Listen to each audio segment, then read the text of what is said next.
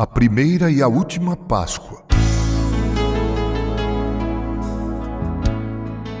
Deixe-me começar contando a você uma história.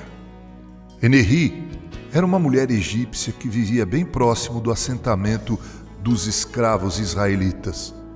Por essa proximidade, seus quatro filhos tinham o hábito de brincar com alguns filhos dos escravos.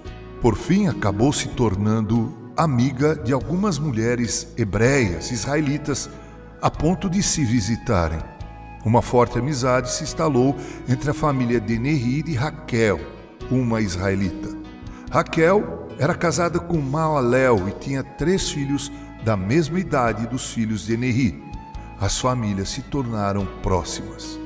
Por causa das nove pragas que o Deus de Israel impingiu ao Egito, essa amizade foi abalada. As crianças já não brincavam mais e Enerri já não conversava mais com Raquel. Elas se viam de longe, mas já não havia mais sorrisos e nem acenos. Então Deus enviou a décima praga, a morte dos primogênitos. À distância, Enerri e seus filhos observaram o preparo no assentamento dos israelitas. Os homens, no décimo dia do mês de Abibe, correspondente aos meados do mês de março e primeira metade de abril, separaram cordeiros ou cabritos, os mais perfeitos, macho e de no máximo um ano. Enerri não entendia o que estava acontecendo, nem ela, nem sua família. Havia muita curiosidade, mas os ânimos estavam exaltados. Assim ela julgou ser melhor não ir até a casa de Raquel para matar sua curiosidade. Na tarde do dia 14 do mês de Abib, Enerri viu algo que a deixou ainda mais intrigada. Enerri achou estranho que os homens israelitas, entre as três e seis horas da tarde, untaram de sangue os batentes e as vergas das portas de suas casas. A curiosidade aumentou ainda mais. Havia agora um cheiro de carne sendo assada que invadiu aquele lugar. Então, já não se aguentando mais de tanta curiosidade, Enerri foi à casa de Raquel para ver o que estava acontecendo. Paz, Raquel, disse Enerri ao se aproximar.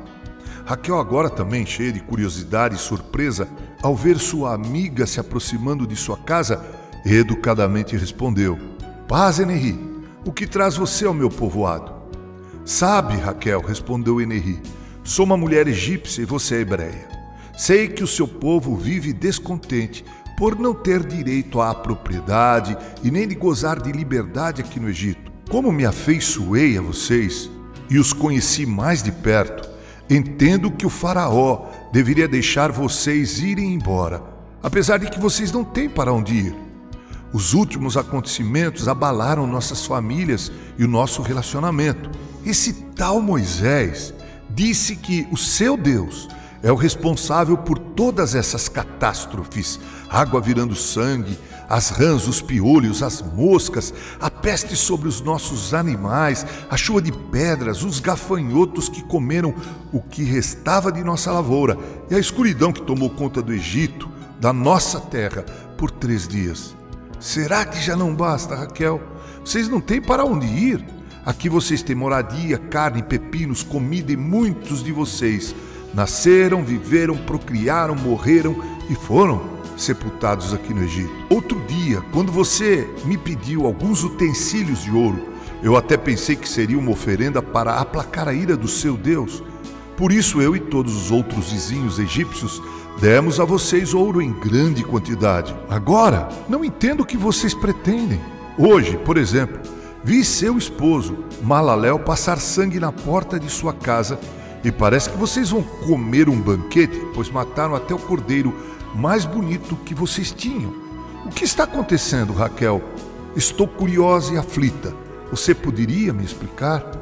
Então Raquel convidou Enerri para entrar. Entraram e se sentaram.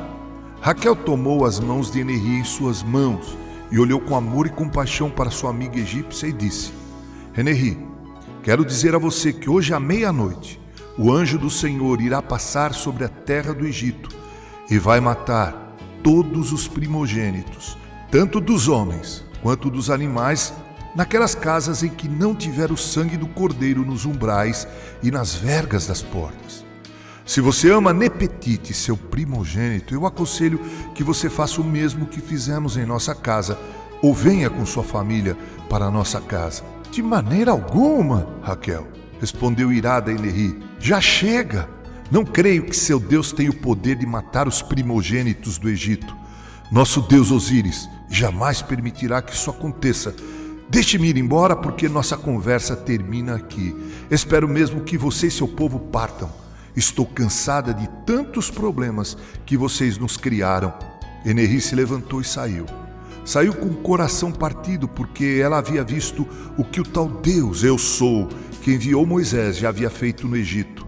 Raquel então chamou seus filhos, juntou-se ao seu esposo e se vestiram a caráter. Lombos cingidos, sandálias nos pés e cajado na mão. Deveriam comer o cordeiro com os pães asmos e as ervas amargas, e com pressa, pois o anjo da morte se aproximava. Um silêncio tomou conta da noite. Poucos minutos depois da meia-noite, Raquel ouviu um choro do lado de fora de sua casa. Ela abriu a porta. Era Eneri com seu primogênito Nepetite nos braços, sem vida. Ela então deixou seu corpo cair no chão e em lágrimas disse: Raquel, eu deveria ter crido em suas palavras. Eu deveria ter acreditado em você. Se eu tivesse feito o que você disse, Nepetite não teria morrido. Ambas derramaram lágrimas e se abraçaram. Assim ficaram até o sol nascer e Enerri ter que sair para sepultar seu filho. Muitos primogênitos morreram no Egito nas primeiras horas daquele dia. Foi a última vez que Enerri e Raquel se viram. Ao voltar do sepultamento, Eneri soube que Raquel e toda a sua família, com todo o povo de Israel, haviam recebido a permissão para deixar o Egito. Eneri olhou para o horizonte onde podia ver a poeira que a multidão de escravos levantava em sua caminhada para uma terra que não conheciam. Essa é uma história fictícia. Eu a criei para poder mostrar a vocês o que foi a primeira Páscoa. Mas eu gostaria de contar a você a história da última Páscoa. Mas isso fica para o próximo áudio. Que assim Deus nos abençoe. Até lá então, com carinho, reverendo Mauro Sérgio Aiello.